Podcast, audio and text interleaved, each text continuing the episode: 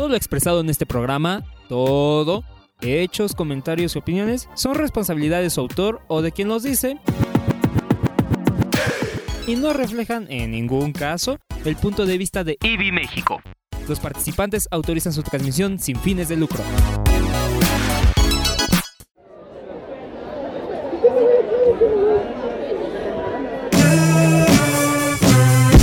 Puntos suspensivos. Con puntos suspensivos. Puntos suspensivos. Con puntos suspensivos. Con puntos suspensivos. Con puntos suspensivos. Con puntos suspensivos. Porque siempre hay algo más que decir.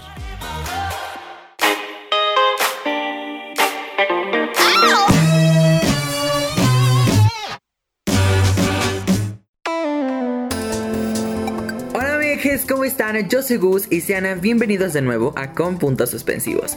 Porque siempre y donde siempre hay algo más que decir. Espero que estén súper, súper, súper bien. Agárrense porque este programa va a estar increíble.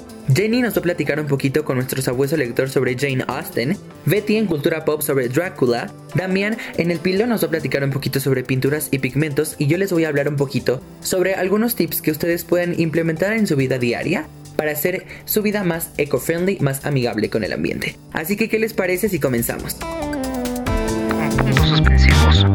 Amigos, es bien sabido por todos que hemos vivido desde hace tiempo atrás una crisis ambiental increíble de la que no nos queremos dar cuenta porque seguimos gastando recursos como si no hubiera un mañana, seguimos dañando el planeta, seguimos contaminando, seguimos sin ser conscientes de que nosotros también tenemos un gran papel en esto que es la contaminación y el calentamiento global y todos estos problemas que nos van a llevar a la ruina. Así que aquí les van algunos tips para que ustedes adopten una vida más eco-friendly. El primer tip que les daría es justamente, yo sé que a partir del primero de enero pasado entró en vigor una ley para que ya no llevemos bolsas de plástico del supermercado, pero justamente Ustedes lleven su bolsa verde, su bolsa reutilizable a todos lados, al mercado, al tianguis, al súper, a todos lados. De verdad que les van a salvar la vida. Y también porque he visto que en varios mercados, en varios tianguis lo siguen haciendo. Siguen dando bolsas cuando te despachan que el jitomate, que la manzana, que los cejotes, que la verdura, que la fruta, lo que ustedes quieran. O también para las carnes, amigos. También para las carnes, que si para el pollo, para el bistec, para todo. Llévense unas bolsitas especiales, unas bolsitas más chiquitas para justamente ahí quepa la fruta y la verdura. Y también lleven toppers o lleven algún tipo de recipiente justamente también para el bistec y para el jamón. Les juro que no les van a poner pero, solamente les piden que se los pesen y luego al peso final se lo resten el peso del topper y ya está amigos. La verdad es que todos ganamos. Incluso he visto que en varios lados sí te hacen descuentos por llevar tus toppers y por llevar tus bolsas. Así que miren, salimos ganando todos. Oigan, otra opción que pueden implementar para llevar una vida más eco-friendly es justamente ir a bazares que apoyen esta conciencia de ser eco-friendly, de ser zero waste, de ya no más basura, de reutilizar, de reducir, de reciclar. Y justamente hay muchísimos bazares zero waste, al menos aquí en la Ciudad de México, de los que yo me he percatado. Voy a tratar de investigar un poquito más si hay más bazares en alrededor del país. Pero la verdad es que hay muchísimos más, hay muchas opciones, así que ustedes vayan y cómprenle porque además estamos aportando a la economía local, así que vayan. Miren, todos salimos ganando si ustedes siguen las recomendaciones de Zero Waste. Otra opción que les puedo dar justamente es no consumir ya cosas que vengan en empaques de plástico, que vengan en empaques que a veces son innecesarios, la verdad, o sea, literal, o sea, si ustedes pueden comprarse un agua, bueno, mejor cómprense una botella y hasta se los juro que si la piden que se las rellenen, va a ser hasta gratis, van a ver, van a ver, van a ver. Si no, miren, yo les pago el agua pero van a ver, hay muchos establecimientos están haciendo eso que te rellenan tu botella gratis porque pues justamente no estás contaminando. Y la verdad es que todos salimos ganando, pero sí creo que eso sería como una increíble, increíble opción que sería ya no contaminar tanto con los empaques que no sirven para nada. Así de que, por ejemplo, si van a comprar uh, un separador, ¿no? Y los dan con esas cositas de plástico donde los guardan, pues le dices al vendedor, mira, mejor no me lo des ahí, guárdalo para alguien que sí lo necesite.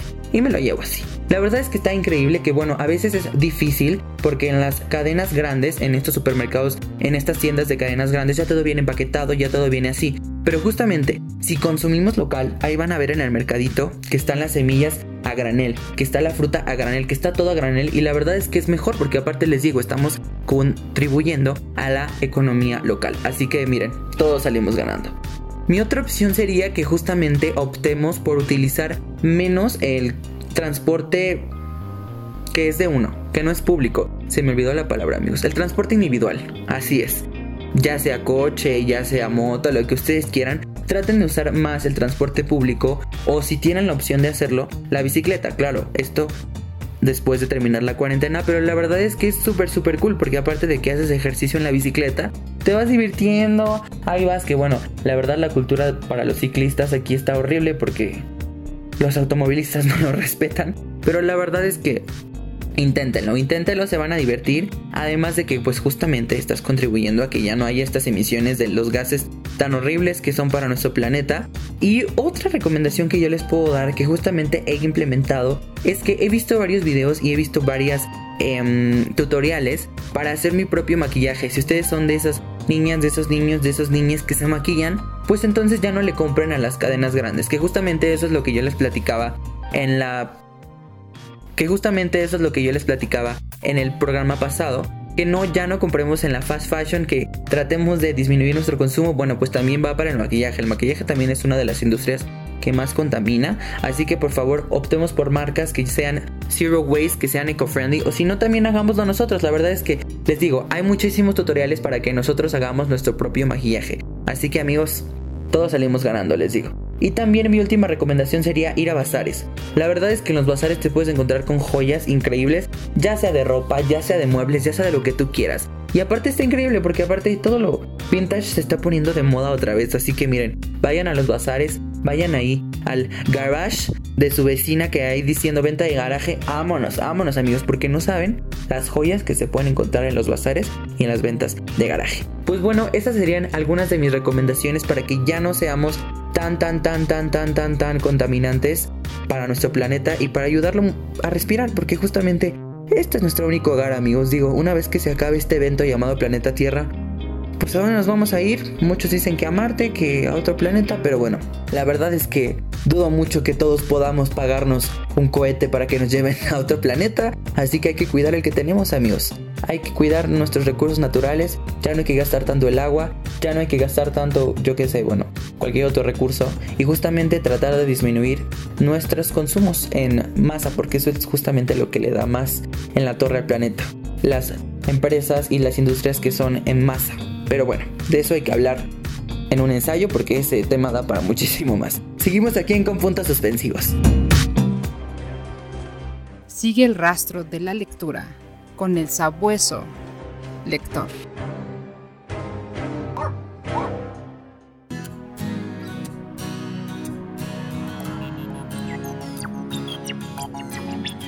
¿Cómo están? Mi nombre es Jenny y el día de hoy este sabueso lector se puso bien clásico y ¿qué creen? Les traemos un poquito de la vida de Jane Austen y les quiero platicar un poco de la novela Orgullo y Prejuicio que fue una de sus novelas más famosas. Voy a empezar por platicarles de Jane Austen.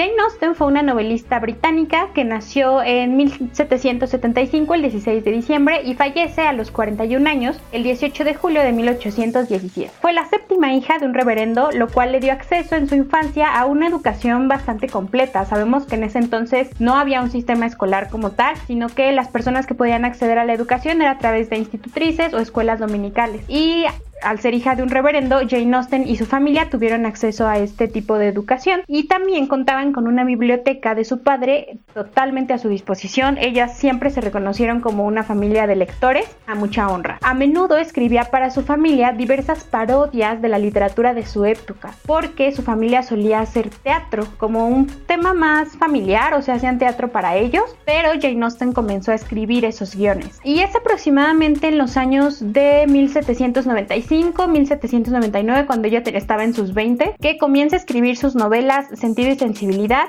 y Orgullo y Prejuicio. En 1797 es que su padre tiene el primer intento de publicar Orgullo y Prejuicio, pero eh, la novela es rechazada. Se saben algunas cosas de su vida sentimental. Al parecer estuvo comprometida un día y según esto ella huye junto con su amiga, no se casa. Pero también se dice, y esto es un extracto de varias cartas como de sus allegados, porque ella en realidad nunca lo documentó de puño y letra, que estuvo prometida con un señor y este señor fallece de, una enfermedad, entonces esto la lleva a escribir sobre eso. ¿no? Lo cierto es que ella pues en realidad nunca se casó.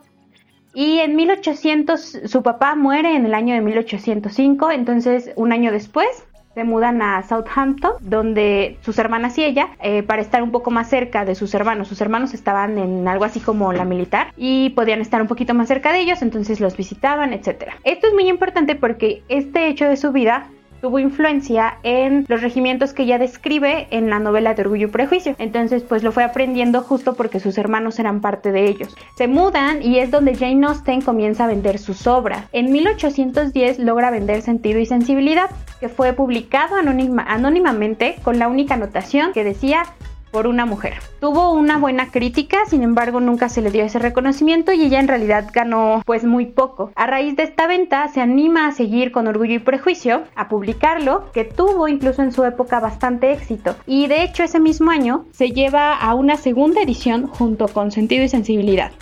Pero pues ya saben el chanchullo editorial. Ella en realidad no obtiene gran ganancia de estas ventas porque vendió los derechos de publicación. Entonces no tenía ningún ingreso extra. Los vendió como por 110 libras, algo así. Y lo demás pues era para las publicaciones. a lo largo de, lo que eh, quedó de su vida, sigue escribiendo por supuesto. Logra publicar algunas cosas más. Pero desafortunadamente fallece el 18 de julio de 1817 a los 41 años de una enfermedad. Sus novelas Persuasión y La Abadía de Northanger fueron preparadas para su publicación por su hermano Henry Austen y ven la luz a finales de 1817, el año en que él fallece. Esta fue una edición, en lo que ella fallece, perdón, el año en el que Jane Austen fallece. Y fue en una edición combinada de cuatro volúmenes. Al igual que en sus novelas anteriores, a pesar de que ella había fallecido, no aparece su nombre, no se le da ese crédito, pero se menciona que es la misma autora de las obras anteriores que ya habían tenido pegue con la gente y aparece una nota biográfica sobre el autor anunciando pues que falleció. Su epitafio en la Catedral de Winchester no menciona que fue la autora de sus obras. Y lo cierto es que la vida de, Jane Austen ha sido muy discutida. Fue una escritora que a día de hoy desde la teoría literaria se ha analizado bastante, se han analizado bastante su obra, que fue un parteaguas para lo que conocemos como las novelas, las comedias románticas, ¿no? O sea, una novela de esa magnitud. Y por supuesto, pues todo lo que implicó que Jane Austen como mujer escribiera y publicara, ¿no? En, pues en una época en la que eso no podía ser verdad. Y en este sentido, Orgullo y Prejuicio es una de las novelas más famosas, está considerada dentro del canon literario y pues es como un clásico de la literatura inglesa. Y sigue, si ustedes la conocen, Solo voy a hacer un, breve resumen porque además es una de mis novelas favoritas. Creo que cada que la leo me siento así como que estoy ahí en todo lo que describe Jane Austen y tiene una forma de, describirlo que te hace sentir que estás ahí bailando y a mí me, encanta. Y también me gusta muchísimo la adaptación de esta última película con Keira Knightley. Pero bueno, de eso vamos a hablar. Eh, Orgullo y Prejuicio es publicada en 1813 como obra anónima y es por supuesto la más famosa de Jane Austen. Es una de las primeras comedias románticas en la historia de la novela. Es una novela, por supuesto, que sigue a los personajes de Elizabeth Bennet y Fitzwilliam Darcy, que pertenecen a sociedades totalmente distintas. Lizzie viene de una familia, pues sí humilde, o sea, tienen muchas hijas, en realidad ellas son todas mujeres y pues su mamá, la figura de la mamá, pues siempre está como ansiosa por querer casarlas, ¿no? Y al parecer Elizabeth sí se consolida como un personaje algo rebelde, como, pues, o sea, yo estoy en mi onda, ni me importa, pero sí, y eh, por otro lado, William Darcy es un personaje que está en una clase socioeconómica mucho más alta que Lizzie. Y ahí hay un tema precisamente con lo que juega Jane Austen, que es que Darcy es un orgulloso y Lizzie es una prejuiciosa. Y en realidad que esto es lo que va llevando el ritmo de toda la novela, cómo ellos se conocen, al parecer se odian, creo que aquí es, algo como bien interesante, ¿no? Un cliché que de pronto se suele manejar mucho en, en los, eh, las narrativas de romance. Sí se odian, tienen diferencias totalmente irreparables en teoría, pero terminan enamorándose y la forma en la que lo hacen es como bien devastadora y bonita y no sé, creo que logra conformar a todos los personajes de una manera increíble, te sientes identificada. Me gustan muchísimo las descripciones de los entornos y eso es algo que particular en esta novela se le ha aclamado mucho a Jane Austen y es que logra narrar lo que es una familia tradicional británica en ese momento y lo consolida de una manera que neta crees que estás ahí. Creo que también por eso me gusta muchísimo la adaptación, me parece muy atinada y que no deja de lado, es bien bonito como encontrarte en el libro la frase esta tan famosa que le dice Darcy, ¿no? De y la amo irremediablemente, algo, algo así le dice. Y me encanta, o sea, si tienen ganas de leer algo súper meloso, pero muy bien escrito y que además es un clásico, échense Orgullo y Prejuicio, no se van a arrepentir. De verdad, creo que es una de esas lecturas que te va envolviendo, así bien bonito como un chal. Y te va llevando a una conclusión que es bien satisfactoria. Me encanta que tiene un cierre así como completito. Y al respecto hubo un reboot el, hace unos años, bueno, no fue un reboot, pero es una adaptación de Orgullo, Prejuicio y Zombies, donde parece ser que Elizabeth Bennet es una cazadora de zombies, una exterminadora de zombies, algo así. Y la historia es como la misma a mí me encanta. Creo que jugar también con estas historias clásicas que de alguna forma conocemos y meterle elementos de la actualidad o pues sí, de totalmente distintas a, lo que puede ser en la historia original, es muy divertido y habla de cómo resignificamos la historia. Y bueno, ese fue el sabueso lector. espero que se animen a leer a Jane Austen, en general toda su obra, pero en particular Orgullo y Prejuicio. Y si ya la han leído, platíquenme qué es lo que más les gusta, qué no les gusta. Y seguimos en con puntos suspensivos. Esto es Cultura Pop.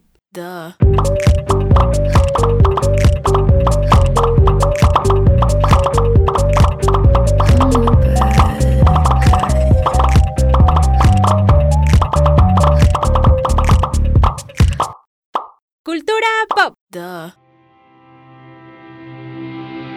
¿Cómo están queridas y queridos escuchas? Estamos una vez más en esta su radio revista cultural favorita con puntos suspensivos. No olviden que ya andamos en Spotify, Apple Podcast y SoundCloud como siempre. Síganos y compártanos con el mundo, por favor, queremos llegar a conquistar el mundo. Mi nombre es Betty y esta semana quiero hablarles de un reality show de drag. Pero no, no les voy a hablar de RuPaul's Drag Race, creo que ya es demasiado mainstream, se han hablado muchas cosas de ese programa, ya va como en la temporada 12 o 13 y hay como 5 temporadas de All Stars.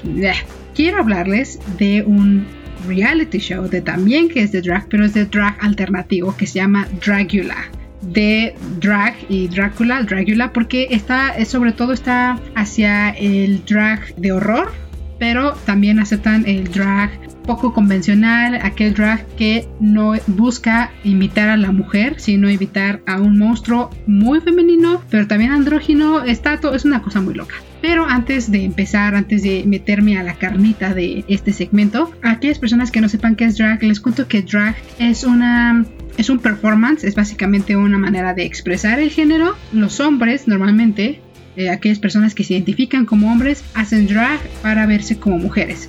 Dicen por ahí que la palabra drag viene desde Shakespeare porque, y esto es como un pequeño fun que les traigo el día de hoy, Shakespeare, en la época de Shakespeare no había mujeres que pudieran ser actrices en el teatro. Entonces las partes de los hombres y las partes de las mujeres y todas las partes, todos los papeles eran interpretados por hombres. Entonces se dice, yo estudié eh, letras inglesas y no recuerdo haber visto en las acotaciones que Shakespeare pusiera eso, pero eh, dicen que dice drag que un hombre saliera vestido de mujer para interpretar a Julieta o a Portia, etcétera, etcétera, etcétera. Bueno, ya que sabemos que es drag, les digo, los hombres se visten, la gran mayoría de las personas que se identifican como hombres, se visten para tratar de hacer una alusión hacia lo femenino, que son las drag queens, que son lo más conocido del drag, gracias a RuPaul's Drag Race, como ya he dicho. Las mujeres o las personas que se identifican como mujeres normalmente hacen un drag en el que parece más masculinas o aluden a lo masculino y esos son los drag kings que son mucho menos conocidos ahí yo creo que es una cuestión muy también muy misógina pero bueno eso es otro cuento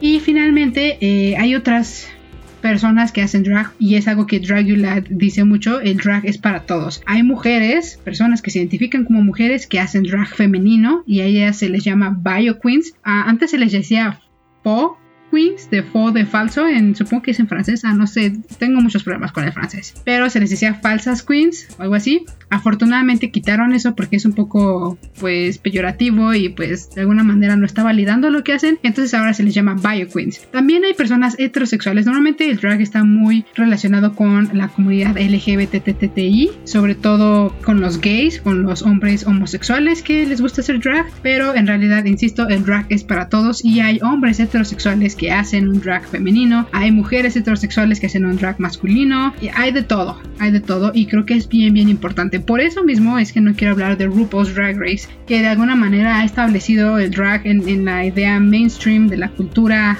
popular como solo hombres gays que eh, personifican o hacen alusiones a las mujeres o a un pues algún tipo de género performativo mayoritariamente femenino. Dragula, que es a lo que quiero llegar, Dragula es más bien un programa, un reality show que de alguna manera sale un poquito de RuPaul's Drag Race, porque si no hubiera existido RuPaul's Drag Race no existiría Dragula y esa es, es un hecho. Pero Dragula, se, insisto, se enfoca más en el drag alternativo, en el drag de horror, de monstruo, andrógino y lo que me gusta mucho es que ellos no han tenido ningún problema en aceptar participantes de cualquier tipo de que se identifican con cualquier género, que hacen cualquier tipo de drag, obviamente que sea más hacia el horror, porque lo que tiene este show es que se basa en cuatro ejes. Drag, obviamente, que es drag. Eh, horror o el horror. Glamour, que es el, el glamour y filth, que es como la sociedad, lo asqueroso, porque justamente los presentadores de este show y creadores de este show, que son los Boulay Brothers, ellos insisten en que el drag alternativo puede ser cualquier cosa, puede ser asqueroso, puede ser eh, asombroso, puede ser horroroso, puede ser glamuroso, puede ser de todo. Entonces lo que ellos buscan es alguien que tenga eh, o que de alguna manera su drag eh, o su arte o su performatividad represente estos cuatro ejes que, que ellos manejan. la primera, las primeras dos temporadas son increíbles porque aparte no tenían muchísimo muchísimo dinero con qué hacer la primera temporada entonces luego luego se ve que la primera temporada es un poquito camp un poquito de alguna manera no quiero decir artesanal pero pues hecha con los recursos que tenían. Y en esta primera temporada eh, en realidad sí son puros hombres eh, gays los que participan, pero lo que me gusta de esta primera temporada es que es el primer vistazo que tenemos hacia ese drag de horror. Es en esa primera temporada eh, vemos que los retos que les ponen no solamente son retos de actuación o retos para que ellos creen cosas, es un poquito de todo. La parte de look zombie, por ejemplo, tiene estos retos como de zombies, de brujas, ¿saben? Me encanta, de, de luchadores, cosas que no normalmente no se asocian con el mundo del drag. Ellos lo hacen. En la segunda temporada, eh, ahí es cuando empezamos a ver un poquito más de, de alguna manera, de representación en los participantes porque tenemos un hombre heterosexual que hace drag y se llama Disasterina, ese es un nombre de drag y él está casado y todo, pero él sabe que es un monstruo y su drag es muy monstruoso y eso es lo que presenta, ¿no? Y para la tercera temporada me encanta, es hasta el momento ha sido mi temporada favorita. Ya hay muchísima más variedad en cuanto a los participantes, hay muchos hombres gays, pero también está London, Landon Sider, perdón. Landon Sider es un drag king, es una mujer o una persona que se identifica como mujer que hace drag masculino. También hay otra participante que en este momento no recuerdo cómo se llama, que ella es una mujer que hace drag eh, alternativo presentándose muy femeninamente o, que hace alusión hacia lo femenino y ella también está compitiendo en este programa. Entonces me gusta mucho que hay eh, insisto varias representaciones hacia hacia el horror hacia lo alternativo.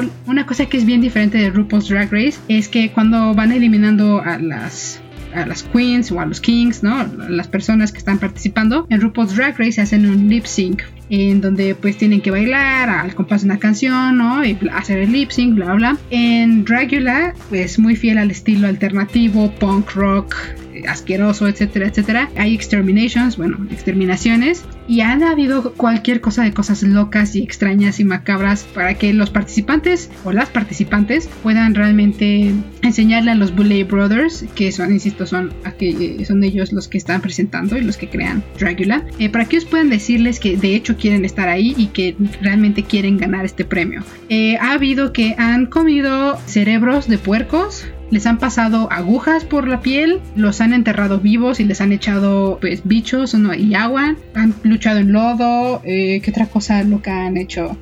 se han aventado de aviones. Definitivamente es algo mucho más loco, mucho más extremo, mucho más con muchísima más adrenalina de por medio. Eh, insisto, es un drag que va más hacia lo extraño y lo raro y lo punk rock, que es bien, bien diferente al concepto que de, alguna manera la cultura popular nos ha hecho pensar del, del drag.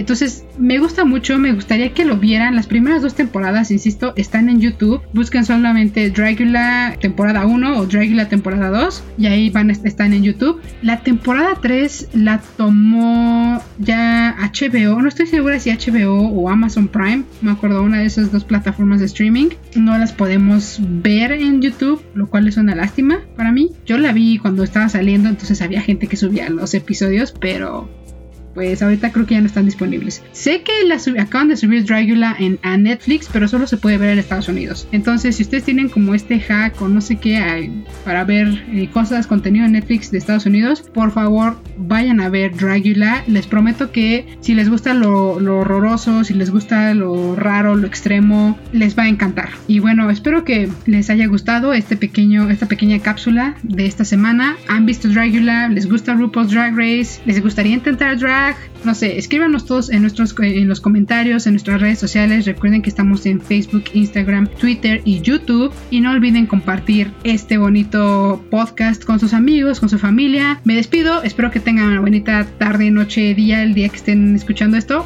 Bye.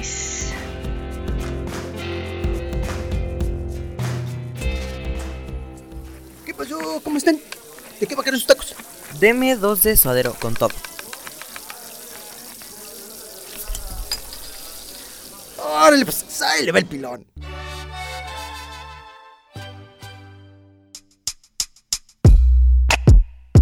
Hola a todos y a todas, yo soy Damián y el día de hoy les hablaré de un tema que les va a dar muchos datos curiosos que presumir. Hablaré de los tintes naturales, o si prefieren de los colorantes naturales. Estos hacen referencia a los colores que se pueden extraer de forma tangible de las plantas, algunos animales invertebrados o de los minerales.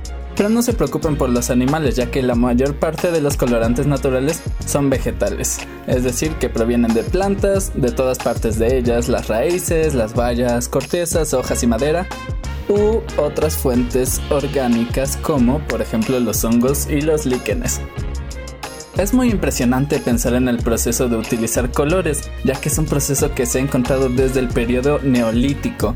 Por ejemplo, en China se sabe que se han utilizado las coloraciones textiles a partir de plantas e insectos desde hace 5000 años. O sea, yo no me me explico cómo tanto tiempo se ha usado un proceso y me parece fascinante.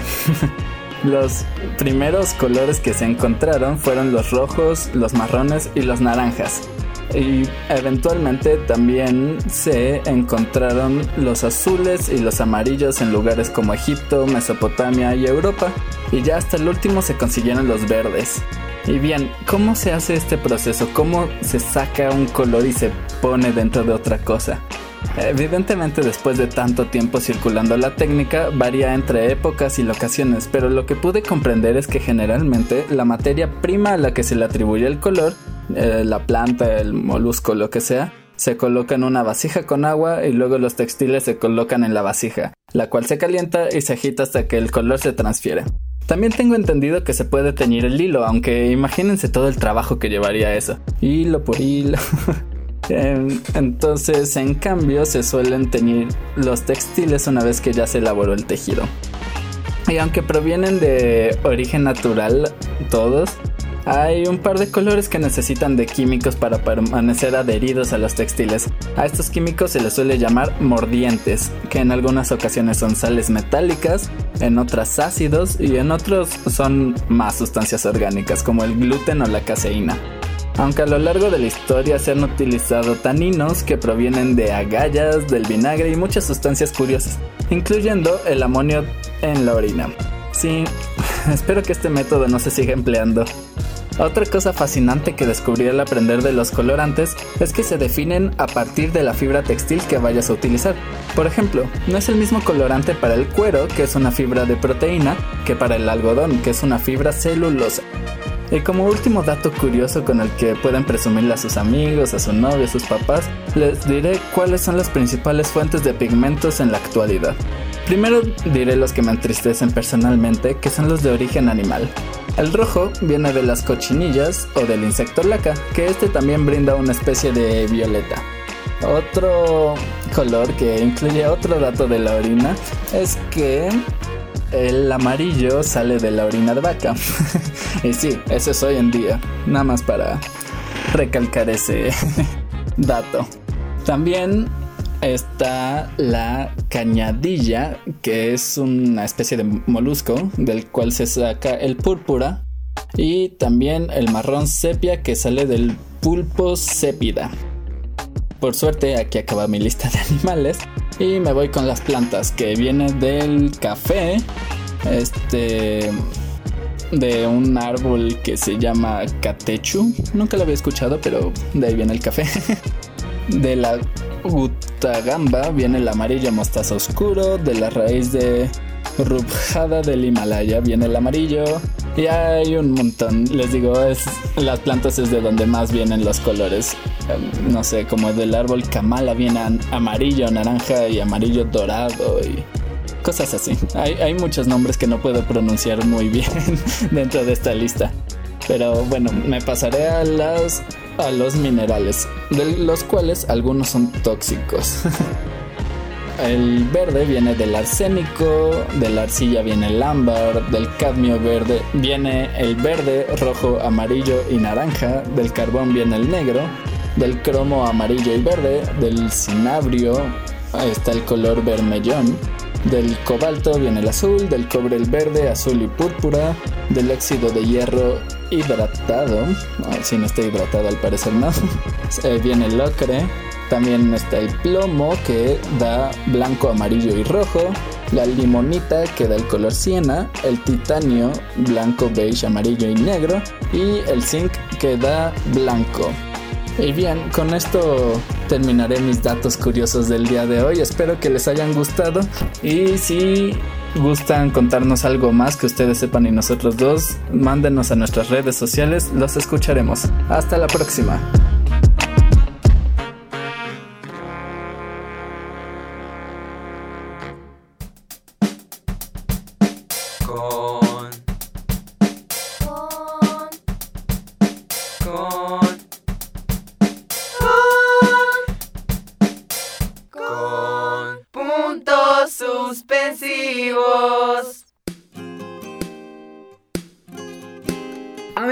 Muchísimas gracias por escucharnos. Ya saben que pueden seguirnos en redes sociales porque la conversación continúa. Arroba con puntos suspensivos en Instagram, en Facebook, en Twitter, arroba puntos con, pero igual si ponen en el buscador con puntos suspensivos, les vamos a aparecer. Oigan, suscríbanse a nuestro canal de YouTube con puntos suspensivos. Estamos subiendo el punto y aparte todas las semanas para que se enteren de lo más relevante de la semana. Vayan, activen la campanita de notificaciones, compartan estos podcasts amigos si es que les gustaron con sus seres queridos, con sus amiques, con sus novias, con sus novios, con los amantes, con lo que ustedes quieran, claro que sí. Oigan, IBI México tiene actividades increíbles en sus páginas de Facebook, Twitter, Instagram y en su página IBI México. Así que vayan a buscarlos, ya sea que en Google le pongan IBI México, ahí les va a salir la página de nuestro querido IBI México, o si no también en sus redes sociales arroba IBI México.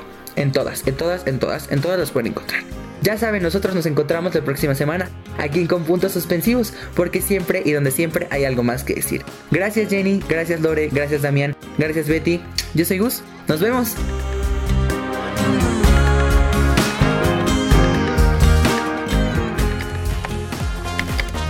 Y como siempre hay algo más que decir, con puntos suspensivos.